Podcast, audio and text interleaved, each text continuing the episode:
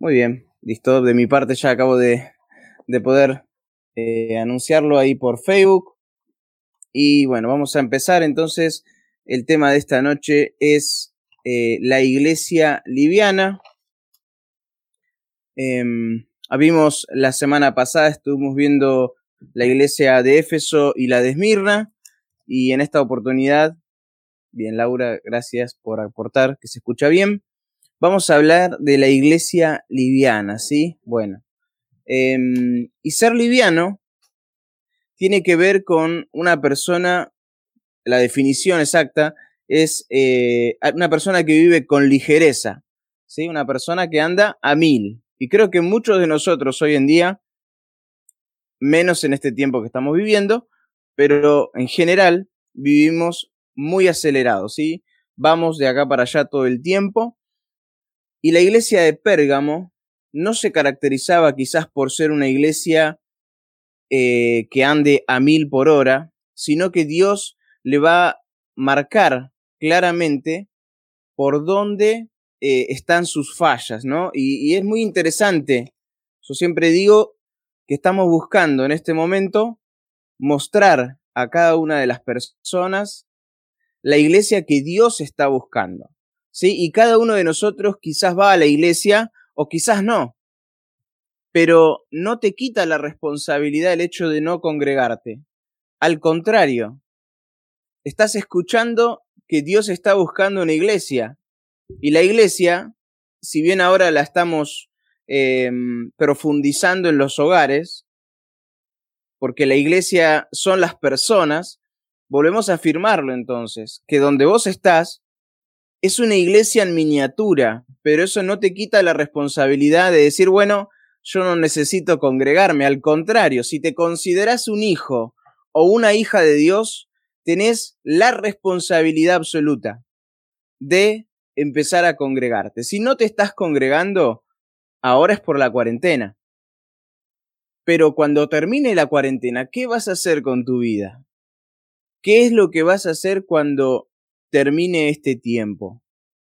Si es que termina, porque no lo sabemos, sabemos que el Señor puede venir en cualquier momento.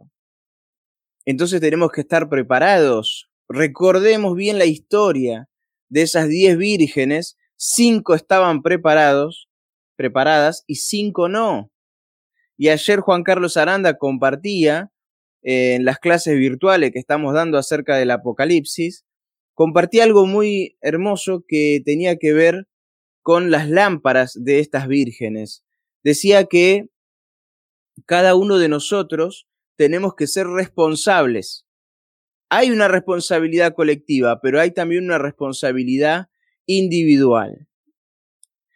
Y esa responsabilidad individual tiene que empezar a nacer en nuestras vidas. Si estamos viviendo como la iglesia de Éfeso, donde hemos perdido el primer amor. La iglesia de Mirna, yo les invito a que ya vayan yendo al libro de Apocalipsis, estamos leyendo eh, el capítulo 2 y vamos a estar ahora por la tercera iglesia. Y el jueves pasado vimos la iglesia pobre, ¿sí? Entonces, cuando vos mirás esto y si vos te quedás en tu casa y no perteneces a, a ninguna iglesia, eh, tenés que correr inmediatamente cuando termine la cuarentena o ahora mismo, cuando termine el programa, eh, pedir ayuda y decir, ¿dónde me puedo congregar cuando todo esto pase? Porque yo quiero seguir en el camino del Señor. Si no tenés a Cristo en tu corazón, quiero decirte, ahora, ahora que todavía hay tiempo y, y me estás escuchando es porque todavía hay posibilidades para tu vida, que si no tenés a Cristo en tu corazón, podés haber sido un religioso toda la vida, podés haber sido una excelente persona, podés haber sido una persona muy noble, misericordiosa, pero si Cristo no está en tu corazón,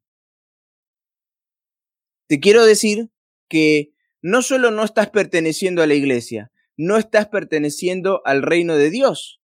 Y eso es más grave todavía. Porque podemos vivir sin Cristo podemos vivir.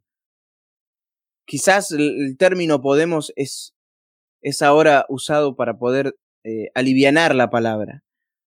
pero lo, cierto es que es un riesgo de vida o muerte.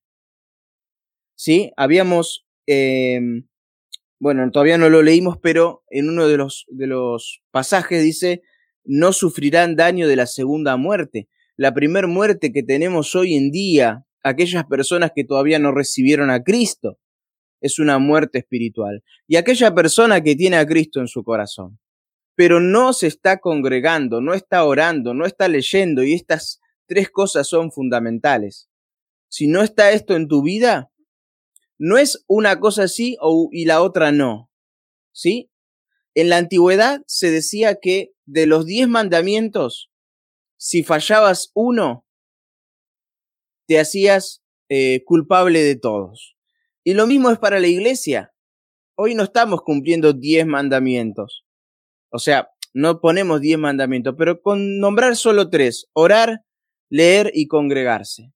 No podemos decir, bueno, yo oro y leo desde mi casa y, y eso está bien. No.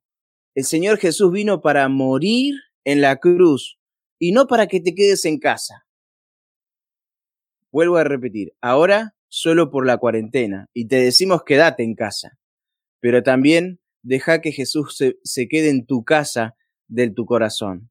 Dice Apocalipsis capítulo 3, verso 20, He aquí estoy a la puerta y llamo. Si alguno oye mi voz, entraré a él, cenaré con él y él conmigo. Qué experiencia maravillosa tuvo Nicodemo, una persona que durante años fue religiosa, guardó cada detalle, su ropa blanca, eh, estudiaba los libros, era una persona que por sobre el resto estaba ante los ojos como que esa persona, si había alguien que Dios tenía que llevarse, era Nicodemo. Pero el día que Nicodemo se encontró con Jesús, Jesús le dijo, Nicodemo, estás muerto por dentro. Nicodemo, te falta algo, tenés que nacer de nuevo, tenés que empezar de cero. Pero, ¿cómo tengo que empezar de cero? ¿Acaso ya soy viejo, Jesús? Ya estoy, estoy grande, ¿cómo voy a empezar de cero? ¿Me tengo que meter en el vientre de mi madre? Y Jesús le dijo, no, no, Nicodemo, tenés que nacer del Espíritu. Así que hay un nacimiento espiritual y eso está perfecto y está claro porque estamos muertos. Dijo Pablo, estamos muertos en nuestros delitos y pecados. Dice Romanos capítulo 3 que la paga del pecado es la muerte y es la condenación. Dice, por cuanto todos pecaron y están destituidos de la gloria de Dios. Pero ante semejante cuadro aparece en escena esa cruz bendita. Algunos dirán esa cruz maldita. Puede ser, pero se convirtió en bendición para cada uno de nosotros. Porque dice, maldito todo aquel que es colgado en un madero. Pero esa cruz nunca tuvo tanto significado como para nuestras vidas, para aquella persona que le recibe como su Salvador. Y en ese momento vos decís, estás en tu casa y decís, bueno, Gustavo, yo ya tengo a Cristo en mi corazón. Perfecto. ¿Qué estás haciendo? ¿Qué estás haciendo como hijo o como hija de Dios? No podés seguir quedándote en tu casa. Claro, no quiero que me saquen de contexto mañana y tomen este un pequeño de este programa diciendo que yo estoy alentando a que salgamos de nuestras casas. La cuarentena, quédate en tu casa. Pero cuando termine todo esto, entregale tu corazón a Cristo. Ahora mismo entregale tu corazón a Cristo. Y cuando termine la cuarentena, demostrarle a Jesús que no te quedaste en palabras, que no te quedaste ahí, que fuiste a Él solo por miedo, por todo lo que pasaba alrededor en el mundo, no el verdadero hijo y hija de Dios permanece, permanece para siempre. El hijo siempre será hijo. El esclavo, dice la palabra de Dios, podía ser cambiado, podía ser vendido, pero el hijo no. Bien, con esta pequeña introducción damos la bienvenida a Vanina Godoy, que se sumó, a Nancy Benítez. los voy a alentar a todos los que están viendo si no están suscriptos en el canal, suscríbanse todos los jueves a las 21 horas. Em, estamos compartiendo la palabra de Dios, ¿sí? Todos los jueves a las 21 horas. Así que no mires solo el programa, suscríbete, nos ayuda mucho a que YouTube nos, nos empiece a dar más libertades para, para poder subir más canciones, más videos. Eh, bueno, ahora no, no, está el programador, pero eh, siempre tratamos de edificarlos a ustedes con, con mucho material cristiano para que ustedes puedan recibir palabra de Dios constantemente. Así que bueno, gracias a cada uno por estar. Sí, Nancy Benítez dice, buenas noches hermanos, llegué. Eh, Yael Davio, eh, hola, te decimos hola, no te conozco. Eh, Verónica Civila dice, Olis, bueno, bienvenida. Estamos entonces con esta pequeña introducción, vamos a meternos de lleno con la iglesia de Pérgamo. Esta iglesia que lo primero que, que siempre quiero mirar es cómo se presenta el Señor a cada iglesia, ¿sí? Así que en esta oportunidad, eh, allí el Señor se presenta a la iglesia de Pérgamo y le dice, fíjense en el versículo 12, escribe al ángel de la iglesia en Pérgamo, el que tiene la espada aguda de dos filos dice esto. Mira, yo no sé cómo me voy a presentar yo ante el Señor. Estoy trabajando en eso para presentarme de la mejor manera. Me falta un montón de cosas. No sé cómo estarás vos preparándote, ¿no? Las vírgenes estaban preparadas y bien, eh, tenemos que prepararnos. Pero acá hay, algo, hay alguien que se presenta también y es el Señor, es el Señor Jesús que se presenta a cada iglesia y se presenta de una manera, no se, no se presenta de cualquier manera, tiene un significado. Y por eso es tan interesante que esta noche estés viendo este programa, porque quizás Dios pueda corregir algo en nuestra vida, ¿por qué no en nuestra congregación? Y por qué no también en la mente de aquellas cosas que tenemos mal enfocadas o que las, las tenemos como que está todo bien, pero en realidad no está bien. ¿Sí? Viene Estefanía Natalia, dice buenas noches. Bueno, buenas noches, Estefanía. Buenas noches, Rebeca, también. Buenas noches, me conecto desde San Miguel del Monte, dice Yael. Bienvenido, Yael. Pablo Antivero. Hola, Gustavo. El Señor te siga utilizando para su gloria y salvación de los que aún siguen perdidos. Saludos a Yael Davio, mi esposa e hijos. Bueno, perfecto.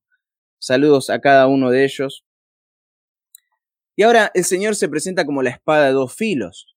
Este término fue dado en Hebreos 4:12, que dice, porque la palabra de Dios es viva y eficaz y más cortante que toda espada de dos filos, penetra hasta partir el alma y el espíritu. Y eso es muy importante, porque el Señor se presenta de esta manera ante la iglesia de Pérgamo, como la espada de dos filos. Esperen que ya se me terminó la música. Ahí estamos. Yo estoy escuchando música acá, ¿sí? Después, eh, cuando termine el programa, eh, Javi le va a incorporar la música para que quede después en el video. Juan Carlos Aranda, hola, bendiciones. Entonces, esta espada dos filos que penetra el alma, eh, discierne los pensamientos, también dice, y, el espíritu también. Eh, así se presenta el Señor hoy a nuestras vidas. ¿sí? Em, y para un liviano, para un liviano, no hay nada mejor como remedio que la palabra de Dios. Así que una iglesia liviana lo que necesita es la palabra de Dios. He participado muchas veces y, y, no quiero, estoy recordando solamente cosas de mi vida, no estoy hablando de nadie, solo recordando cosas de mi vida. Eh, en un momento estuve en una comisión y en esa comisión se solían armar un montón de cosas, ¿no? Eh, estoy hablando de hace casi 17, 18 años atrás. Eh, se armaba siempre, ¿no? Bueno, eh, bueno, hagamos estos juegos, hagamos esto, hagamos lo otro, ta, ta, ta, ta, ta. Y la palabra, bueno, y alguien que dé 10 minutos y ya está. Y así fuimos cada vez siendo más livianos, dándole a la palabra de Dios la menor importancia posible. ¿Sí? Dejando como si fuera, bueno, para no cansarlos. Pero el mundo ya recibe todo lo que nosotros le estamos preparando. Juegos y juegos y más juegos. Pero cuando, que yo digo que es importante los juegos en los viajes misioneros que hacemos cada año, que por la gracia de Dios ya hicimos siete viajes, los juegos son un, instrumento fundamental. Y en estos dos, dos, últimos viajes hemos reconocido que necesitábamos comprar juegos, tener material para poder hacer los viajes y, y tener cosas un poco mejor para el Señor.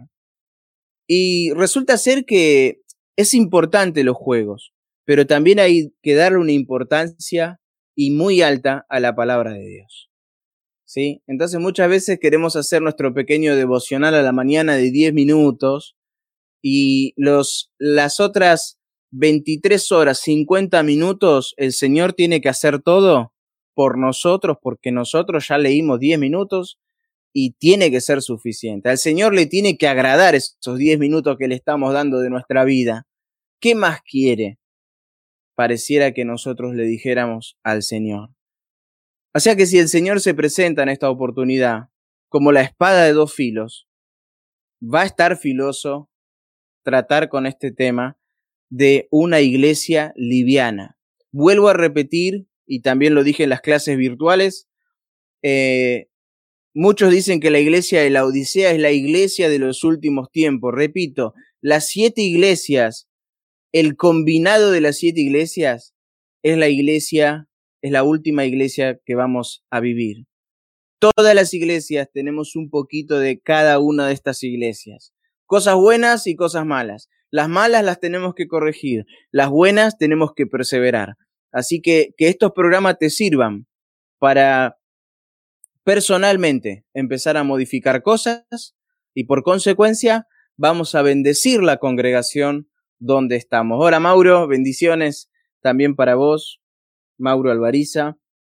Sigamos eh, estudiando, ¿no? Las, iglesias del Apocalipsis eh, están situadas en Turquía, ¿sí? A 10 días de camino de Israel, ¿sí? Caminando son 10 días hasta Israel. Ana Bella dice, me acabo de unir, bueno, bienvenida. Turquía significa fuerte.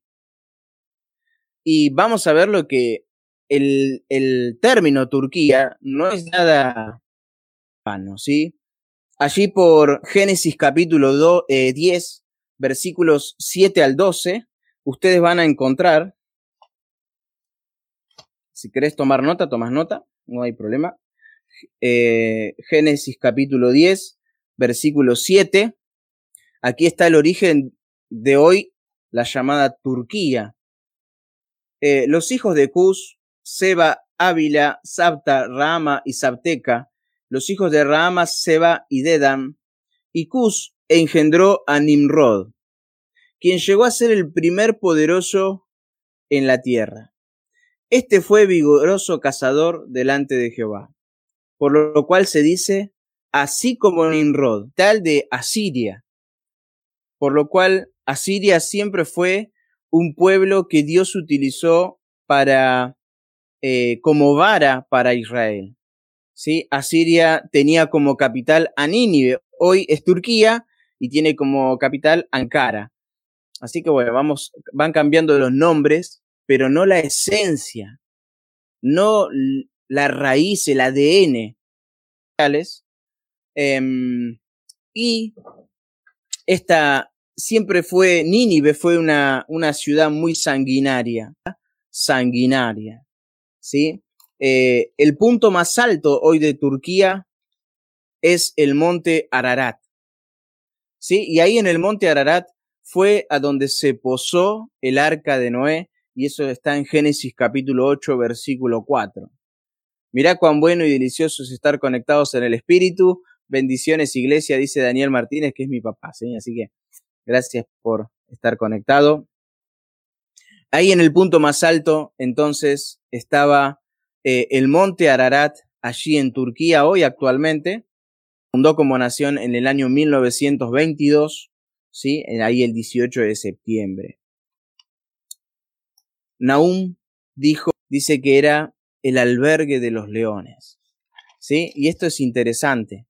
Una ciudad como Nínive, potente, poderosa, eh, que con el tiempo fue, siguió por ese camino de sanguinario, ¿sí?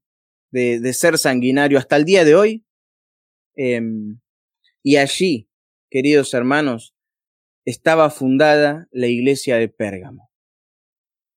Allí estaba cada una de las siete iglesias que nombra el Apocalipsis, estaban situadas en Turquía.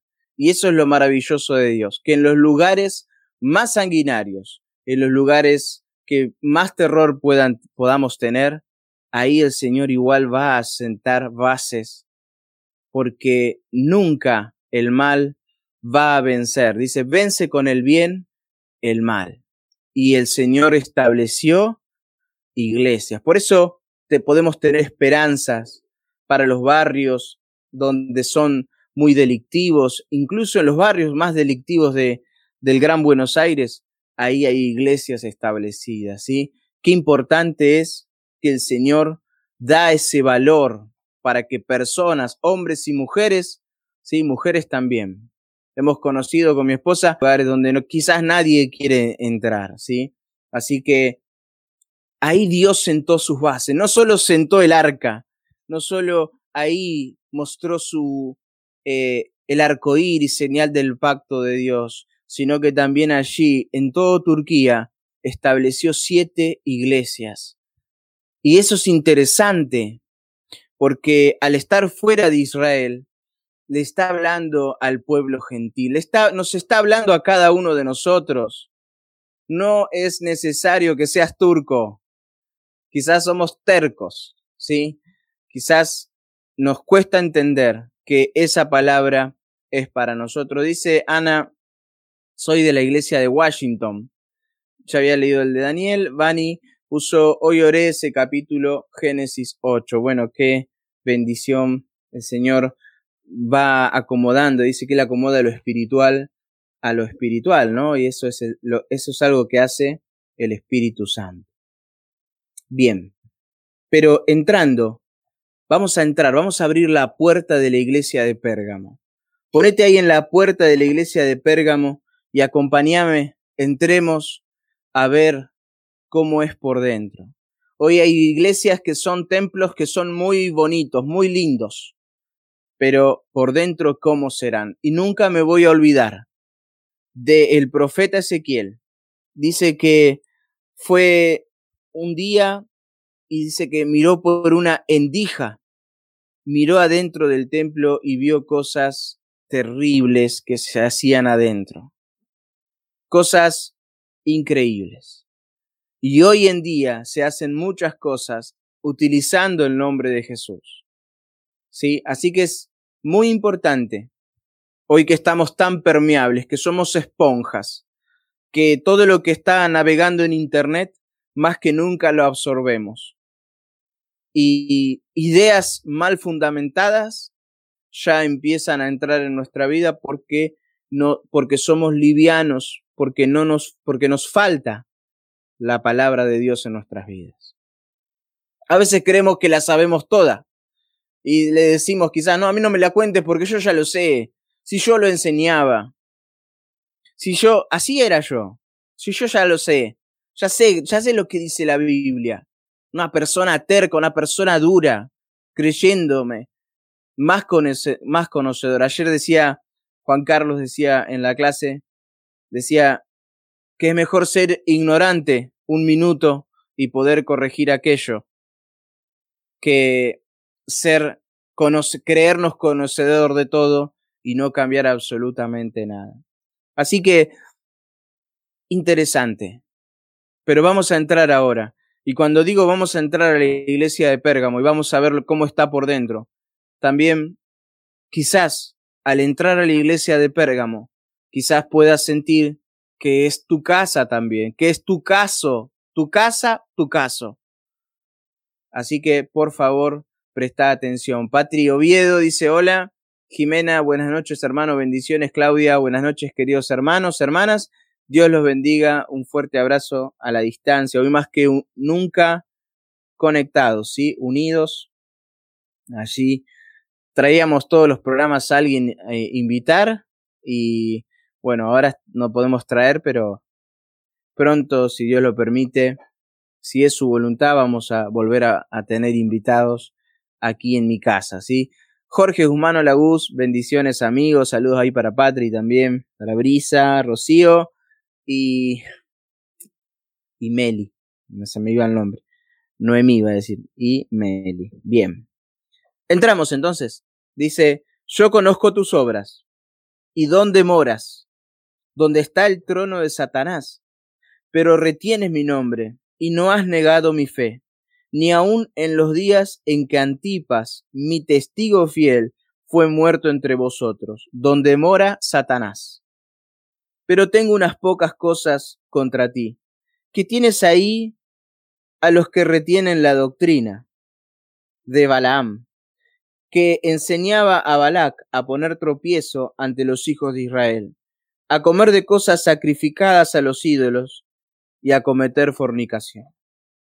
Y también tienes a los que retienen la doctrina de los Nicolaitas, la que yo aborrezco. Por tanto, arrepiéntete, pues si no vendré a ti pronto y pelearé contra ellos con la espada de mi boca. Qué increíble que no, no, no. Hola, Abel, no está Javi acá con nosotros. Está ahí conectado seguramente, pero no, no acá, en casa.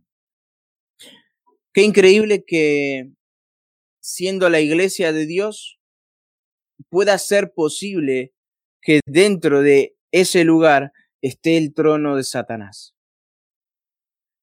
Donde está el trono de Satanás. Y, y, quizás no es precisamente que estaba dentro de la iglesia sino quizás más bien en lo sanguinario, e, en todo lo que significaba aquel lugar, ¿no?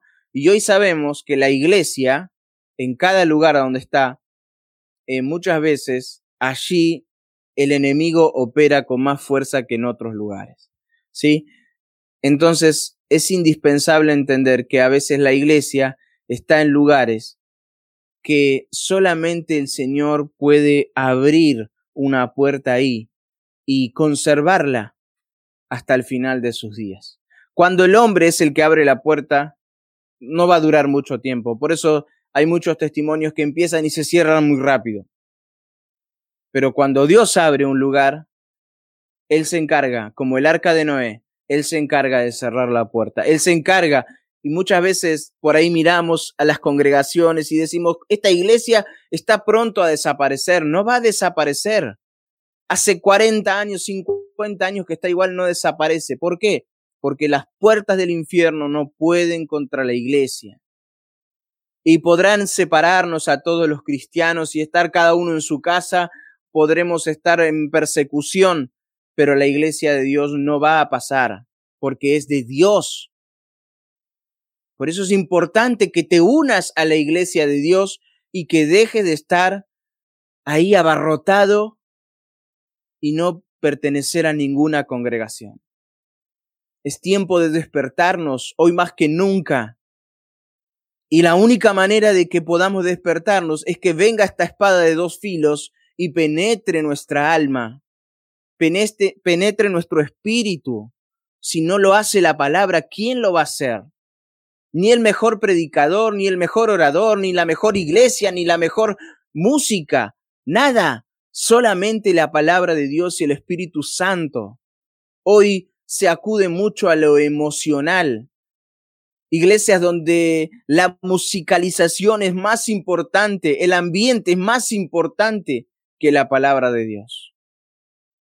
Por eso es importante que tengamos encuentros personales con Dios.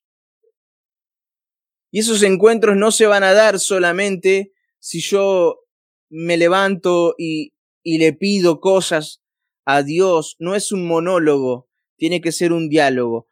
Habla en oración con Dios, agradecele a Dios. Hace poquito nos escribió alguien que mira el programa y nos dijo, yo no sé orar, no sé cómo orar, qué es lo que qué tengo que hacer, cómo hacer. Bien, ella había recibido a Cristo, la ayudamos a recibir a Cristo, em, y enseñándole cómo tenía que orar, pero a la vez también inculcándole que tiene que dejar que Dios le hable. Qué lindo es que cada uno de nosotros, los hijos de Dios, y algunos que hoy no sean hijos de Dios, puedan decir como Samuel, habla, habla porque tu siervo oye. Norma dice, hola, bendiciones para todos. Estamos con Lucas. Saludo ahí para los dos. El Señor les bendiga. El trono de Satanás está. Eso está claro, ya lo entendemos, lo vemos, lo percibimos. ¿Por qué hay personas en el mundo que pueden dar fechas de los acontecimientos y encima aciertan? Porque pertenecen al reino de Satanás. Y en el reino de Satanás también tiene planificaciones, porque el mal viene de ese lado del reino. Solamente que Dios lo permite. Dios es el que permite, le da permisos al enemigo. Y si no permite que cuando salimos de nuestra casa y volvimos a nuestra casa no nos pasó nada, es porque hubo una guerra espiritual que nosotros ni nos dimos cuenta y el Señor una vez más nos cubrió. Una vez más estuvo protegiéndote. Oh, la iglesia de Pérgamo es una iglesia que está en un lugar no estratégico, está en un lugar donde puede llegar a ser contaminada. El mundo puede contaminarnos, claro que sí, nos puede contaminar pero tenemos que ser obedientes a la palabra y poder salir de esa situación, salir de un estado de liviandad y poder ser un verdadero, una verdadera hija de Dios en esta noche. Querrás ser toda tu familia liviana, que lo sea, pero tú no. Tú tienes que ser firme en las cosas del Señor. Tienes que vencer, dice la palabra de Dios, al que venciere. Yo le voy a dar esto. No creas todo lo que circula en Internet donde te dicen Dios te va a dar esto, Dios te va a dar aquello, Dios te va a dar lo otro, a cambio de nada. El enemigo tampoco te va a dar nada a cambio de nada. Todas las personas que han hecho pacto, que hoy tienen éxito, el enemigo después les quita sus vidas les quita su fama, dura como nada. Nadie te va a dar nada a cambio de nada. El Señor se entregó en la cruz, pero hay una cosa que tenemos que hacer y es entregar nuestro corazón. Y entregar el corazón no significa, te recibo, Señor. Creo que moriste en la cruz. No, hay más pasos, tenemos que dar más pasos. No te quedes solo con haber creído en Jesucristo. Tenés que seguir dando pasos para crecer en el camino del Señor. La iglesia de Pérgamo, una iglesia liviana, estaba el trono de Satanás, eso estaba claro, pero había cosas buenas también. Dios sabe que hay cosas buenas en tu vida.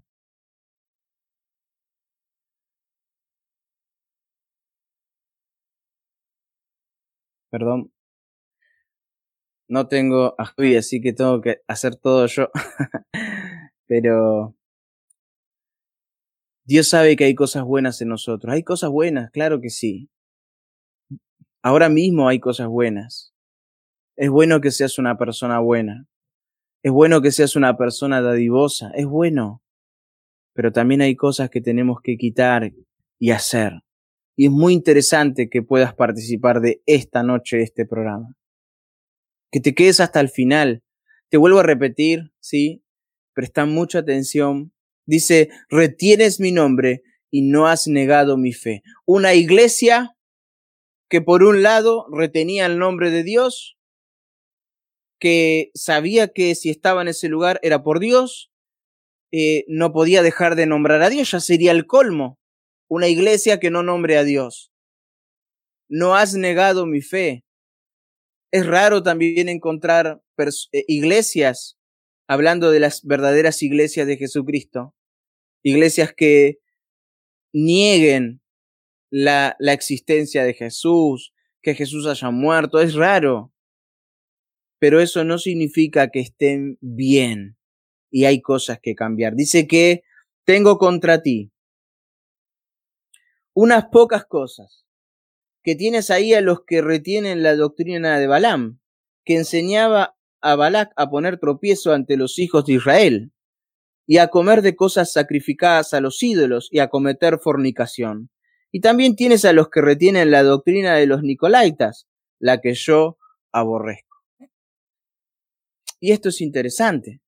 La única vez que se nombra algún Nicolás en la Biblia es cuando se eligen eh, los diáconos. Y allí en el libro de Hechos aparece, a ver si mal no recuerdo, el pasaje es creo que el capítulo 7, capítulo 6, dice terminando ahí, cuando eligieron a Esteban, a Felipe, a Nicanor, a Timón, a Procoro, a Pármenas, dice también a Nicolás, prosélito de Antioquía. ¿Qué es prosélito? Es una persona que era gentil convertida al judaísmo. Es la única vez que se nombra un Nicolás. Podría ser alguien, podría ser él o podría ser otra persona, pero al fin y al cabo, ¿cuál es la doctrina de los Nicolaitas? Bien, ellos puntualmente era una doctrina, igual que la de Balaam, que participaban de las cosas sacrificadas de los ídolos y participaban de actos, de actos sexuales impuros exactamente igual. Pero la iglesia de Éfeso, que vimos al principio de todas, dice que Dios rescató que ellos aborrecían la obra de los Nicolaitas. Entonces, podemos ver que puntualmente esta iglesia, esta iglesia de Pérgamo, está mezclada con el mundo y sus costumbres. Puntualmente es esto.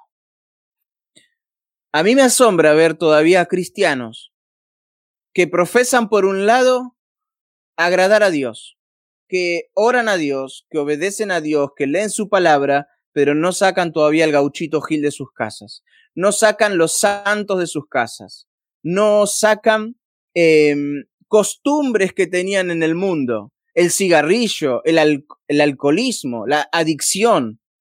No, estamos profesando por un lado una cosa pero por el otro estamos haciendo otra. Dice Arsenio, hola hermano, muy buenas noches, bendiciones por el mensaje. Estaremos orando al Señor y su palabra sembrada en las almas que reciben. Traerán a los pies del, Salvador un abrazo y bendiciones. Gracias, nuestro querido hermano Arsenio, que los extrañamos, ¿sí? Extrañamos a cada uno de los que están acá y que habitualmente vemos en forma continua los fines de semana o en la semana. Así que es increíble ver cómo cristianos no sacan todavía de sus casas aquello que impide que Dios te pueda bendecir. El Señor dijo, no podéis agradar a dos señores. O me agradás a mí o agradás a Satanás.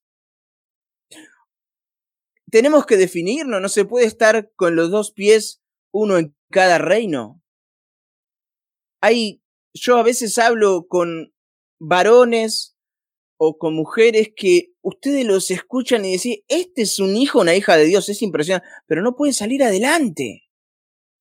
Porque están atados al mundo, a las adicciones. Conocen el Evangelio de punta a punta. No pueden dejar el cigarrillo, el alcohol, entonces hay algo que está fallando y es la ausencia de la palabra de Dios. Te vuelvo a repetir, alguien liviano, la el único remedio para alguien liviano es la palabra de Dios. El hombre de doble ánimo es inconstante en todos sus caminos. Si estás un poco con Dios hoy y después estás con el mundo y, y con todas sus costumbres, el cigarrillo. Es algo que ya no es más compatible, que es entendible, que uno lo tiene que ir superando. Pero Saulo era un asesino de cristianos. Y el día que conoció a Jesús como su Salvador personal, dejó de matar cristianos y empezó a predicar para salvar personas. La gente le tenía terror, le tenía miedo. Y tuvo que venir Bernabé y le dijo, no, él cambió en serio, no es más Saulo, no es más, hasta el nombre, el nombre es nuevo, ahora se llama Pablo. Qué glorioso que es el Señor. Cuando dejamos que la palabra traspase. Hablábamos el otro día, Vanina me decía un ejemplo, estábamos hablando de sabiduría, inteligencia, y hablábamos esto, ¿no? Un médico que aconseja al paciente y le dice, no fume, no fume porque esto, usted para salir de este estado, usted tiene que dejar el cigarrillo. Cuando ese paciente traspasa la puerta, el doctor prende un cigarrillo. Una persona que conoce lo que está mal, pero lo sigue haciendo.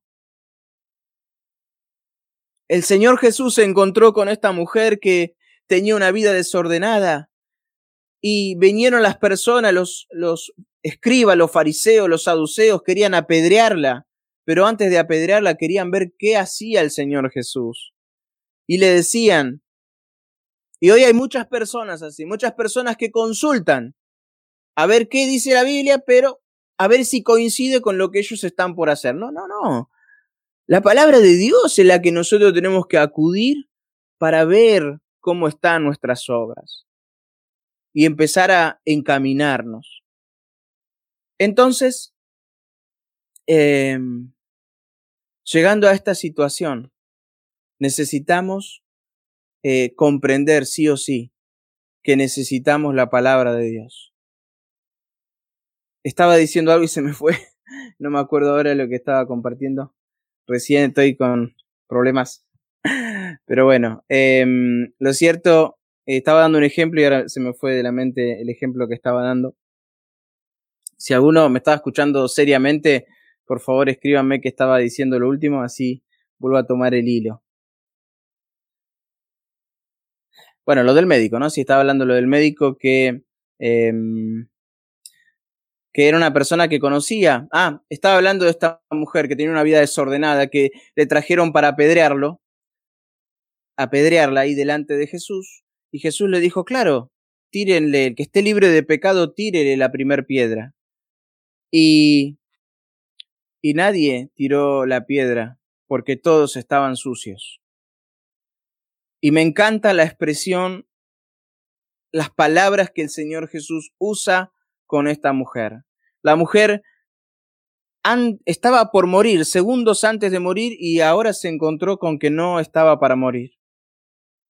Y el Señor le dijo, vete y no peques más. Vete y no peques más. Pecar vamos a pecar siempre. Siempre vamos a hacer algún, hasta pecados eh, omitivos, que los omitimos, que lo hacemos quizás sin darnos cuenta y le tenemos que pedir perdón al Señor todo todos los días. Pero otra cosa son los pecados que sabemos que tenemos que quitarlos de nuestra vida, que no le agradan al Señor, que están entrando dentro del templo del Espíritu Santo y están ensuciando ese lugar. Así que, hermanos y hermanas, querido amigo, querida amiga que estás escuchando, si esta noche al entrar a esta iglesia, al abrir las puertas y ver cómo está por dentro, quizás hayamos abierto también la puerta de tu casa y quizás hayas sentido que necesitas salir de esta situación. No se puede estar con los dos pies, uno en cada reino. Dios no se va a llevar al bueno, al que más o menos anduvo, lo voy a llevar. No. Es necesario poner los pies en el reino de Dios. Pablo dijo, ninguno que milita se enreda en los negocios de la vida. No améis el mundo ni las cosas que están en el mundo, dijo Juan. Versículos 15 y 16. El 15 ya lo leímos.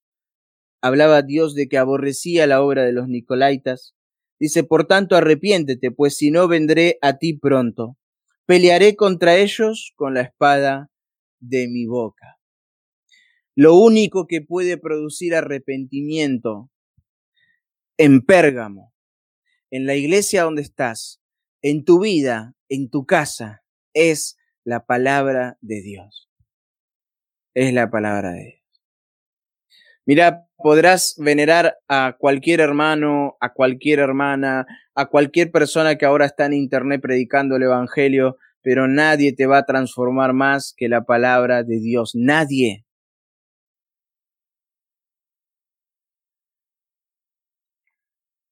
Esto no solo está escrito con tinta, está escrito con sangre, con personas que dieron su vida por Jesucristo, por Dios, porque creyeron, personas que lo dejaron todo para vivir para Cristo. Pablo dijo, el morir es ganancia, pero el vivir es Cristo.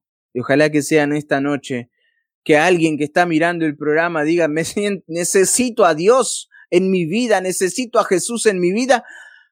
Corre a los pies de Jesucristo. Él te va a aceptar. Dijo, el que viene a mí no le echo fuera. Él no te va a echar. Luego contactanos, decir, Gustavo, Javier, a cualquier hermano, necesito, necesito congregarme. Necesito recibir más de la palabra de Dios. Y por último, para terminar, eh, versículo 17, dice, el que tiene oído, oiga lo que el Espíritu dice a las iglesias, al que venciere daré a comer del maná escondido, y le daré una piedrecita blanca. Y en la piedrecita escrito un nombre nuevo, el cual ninguno conoce, sino aquel que lo recibe.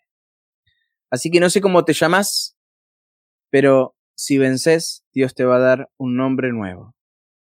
Yo estoy esperando el día que el Señor me dé esa piedrecita y pueda ver cuál es ese nombre que Él tiene preparado para mí. Me dará comer del maná escondido. El maná es símbolo de pan, el pan es símbolo de la palabra de Dios. Y si algo falta en esta iglesia liviana, en esta iglesia de Pérgamo, es palabra de Dios. Así que juntate con los que estudian la palabra. ¿Escuchás que hay algún estudio de la palabra? Sumate. Lee en tu casa. El, libro de Apocalipsis dice, bienaventurado el que lee y los que oyen. Así que eres bienaventurado. Queridos hermanos, gracias por estar un jueves más, un jueves más con nosotros. Em, si Dios lo permite, dentro de algunos programas, Javi ya va a volver a estar con nosotros acá. Vamos a poder pasar algún video, algún... Yo extraño ya eh, minuto de cambio. Pero bueno, les invito a suscribirse, ¿sí? Suscríbanse al canal, es importante para nosotros que se suscriban. Cuanto más personas se puedan suscribir, más personas inconversas pueden navegar en la página de TV Online. ¿sí? El 44% de la audiencia que ha mirado estos programas son personas que no están suscriptas. Así que los invitamos, ¿sí? Cada suscripción que ustedes hacen nos permite a nosotros que YouTube nos dé más herramientas para poder trabajar. Así que esto jamás va a estar monetizado. Nosotros no queremos monetizar este programa. Este programa es sin fin de lucro y no tiene ningún fin económico. El único fin es que las personas puedan recibir a Cristo como su Salvador personal. Que el Señor les bendiga. Gracias por estar de aquel lado.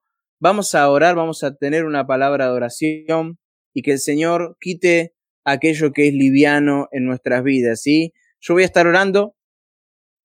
Em, tengo en especial un motivo de oración que es por Leonardo García. A ver si me mandaron algunos mensajitos. A veces me mandan por WhatsApp y, siempre me olvido de leerlos en el programa.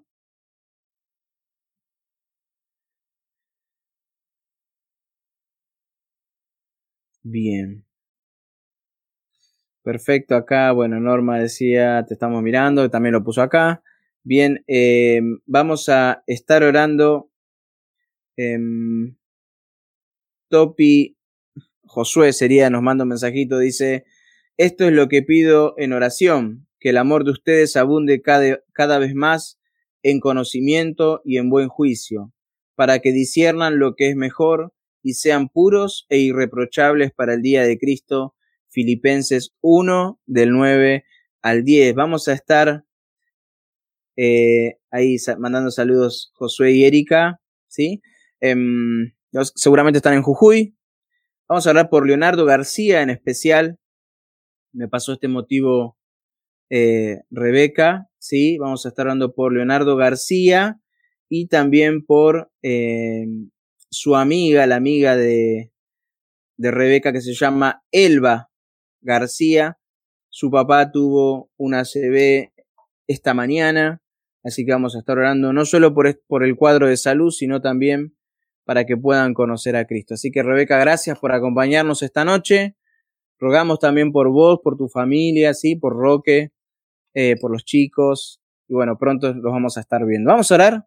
Así que donde estás, si quieres cerrar tus ojos, si quieres dejarme un mensajito para que lo lea al final, eh, acompáñame ahí en oración. Sí, estamos en Jujuy, dice Josué. Bueno, bendiciones. Em, también me dice Flaviana, eh, que es de la iglesia de Villa España, eh, orar por mi marido que va a trabajar, sí. Bueno, vamos a estar orando por, por él, por su corazón, sí, para que también sea de Cristo ese corazón. Eh, Flaviana y toda la familia pueda estar eh, congregándose, ¿sí? Como una sola persona. Así que oramos ahí a donde estás, Padre, gracias por este tiempo, Señor, gracias por un programa más que nos permites abrir, Señor, un espacio para leer tu palabra con temor y temblor, Señor, sabiendo que solamente ella es la que produce en nosotros el querer como el hacer, Señor. Bendice a cada uno de los hermanos, hermanas, familias que están viendo, Señor, familias enteras que están viendo el programa, Señor, por los que van a ver, pero en especial, Señor, por cada corazón que no tiene a Cristo todavía, Señor, moviliza ese corazón para venir rendido a los pies de Jesucristo. Señor, qué gozo que hay en la persona que recibe a Cristo, Señor, una experiencia sobrenatural una experiencia que viene del cielo, una experiencia que el Espíritu Santo solo puede darnos. Al recibir a Cristo como nuestro Salvador, no solo viene el perdón de pecados, viene la limpieza de nuestro corazón, viene creer en Jesucristo como nuestro Salvador, creer que Él resucitó y que va a venir a buscarnos para estar siempre por toda la eternidad. Señor amado, que ninguno, Señor, de los que miren este programa se vayan de este programa sin Cristo en sus corazones, Señor. Toca los corazones para que se corte toda dureza, que se caigan esas vendas de los ojos, Señor, y puedan recibir a Cristo, Señor, como su Salvador personal. Oh Señor, toca los corazones, solamente tú puedes hacerlo en este tiempo que estamos viviendo. Y como iglesia pedimos por cada una de estas cosas. Por Enrique, Señor, por el esposo de Bani, Señor, oramos por su corazón. Oramos, Señor, también por Roque, Señor, marido de Rebeca. Oramos también por el esposo de Flaviana. Señor, cuántos, cuántas personas, Señor, mirando el programa que necesitan no solo escucharte, sino también recibirte, que puedan dar ese paso de fe. Tú los amas pero le estás hoy dando una oportunidad. Hoy, es, hoy estás mostrando la faceta de amor, pero un día vas a mostrar la faceta de juicio. Y allí, Señor, en ese lugar, toda persona que no tenga a Cristo en su corazón será el fin de toda oportunidad. Padre, ahí a donde están, que puedan decir, Señor Jesús, entra entra en mi corazón, por Elba García, por Leonardo García, por la salud de Leonardo, Señor. Está en tus manos, Señor, la vida y la muerte, Señor. Queremos pedirte para que tú, Señor, pongas eh, oportunidades para Leonardo, Señor, para que él pueda conocerte y si es tu voluntad, Señor, que pueda salir adelante por Elba, Señor, para que tú también los toques en su corazón, por Beatriz, por Gabriela de Entre Ríos, Señor, que piden oración, Señor, por estas mujeres, Señor, que han sufrido tanto en esta vida, pero ahora tienen a Cristo, Señor. Queremos pedir por ellas para que tú, Señor, estés fortaleciendo las gracias, Señor, por este tiempo. Dejamos todo en tus manos, en el nombre santo, pidiéndote que dejemos de ser livianos para poder ser fuertes. El nombre de Turquía significa fuerte. Señor, que podamos ser cristianos fuertes en la roca inconmovible. En el nombre de Jesús, en el nombre del Señor Jesús. Amén. Bien, Adri dice, hola hermano querido, Dios te bendiga, los chicos y yo te estamos mirando. Un abrazo, Adri. Emilia Costa, bendiciones, mi querido hermano. Cuánto que no nos vemos. Anita Cuenca, hola Gustavo, que el Señor te siga bendiciendo. Familia González. Bueno, un abrazo grande. Nos pasamos 20 segundos. Nos vemos el próximo jueves, Dios mediante. Y mañana, a los que están em, estudiando el Apocalipsis en la clase virtual, eh, súmense a las 6 de la tarde. Seguimos con Apocalipsis capítulo 7. ¿sí? Ya los 144 mil. ¿Sí? Así que bueno, no adelanto más nada. Nos vemos mañana. Dios mediante. Chau Ana, chau eh, Claudia, Nancy y cada uno de los que están presente. Que el Señor les bendiga.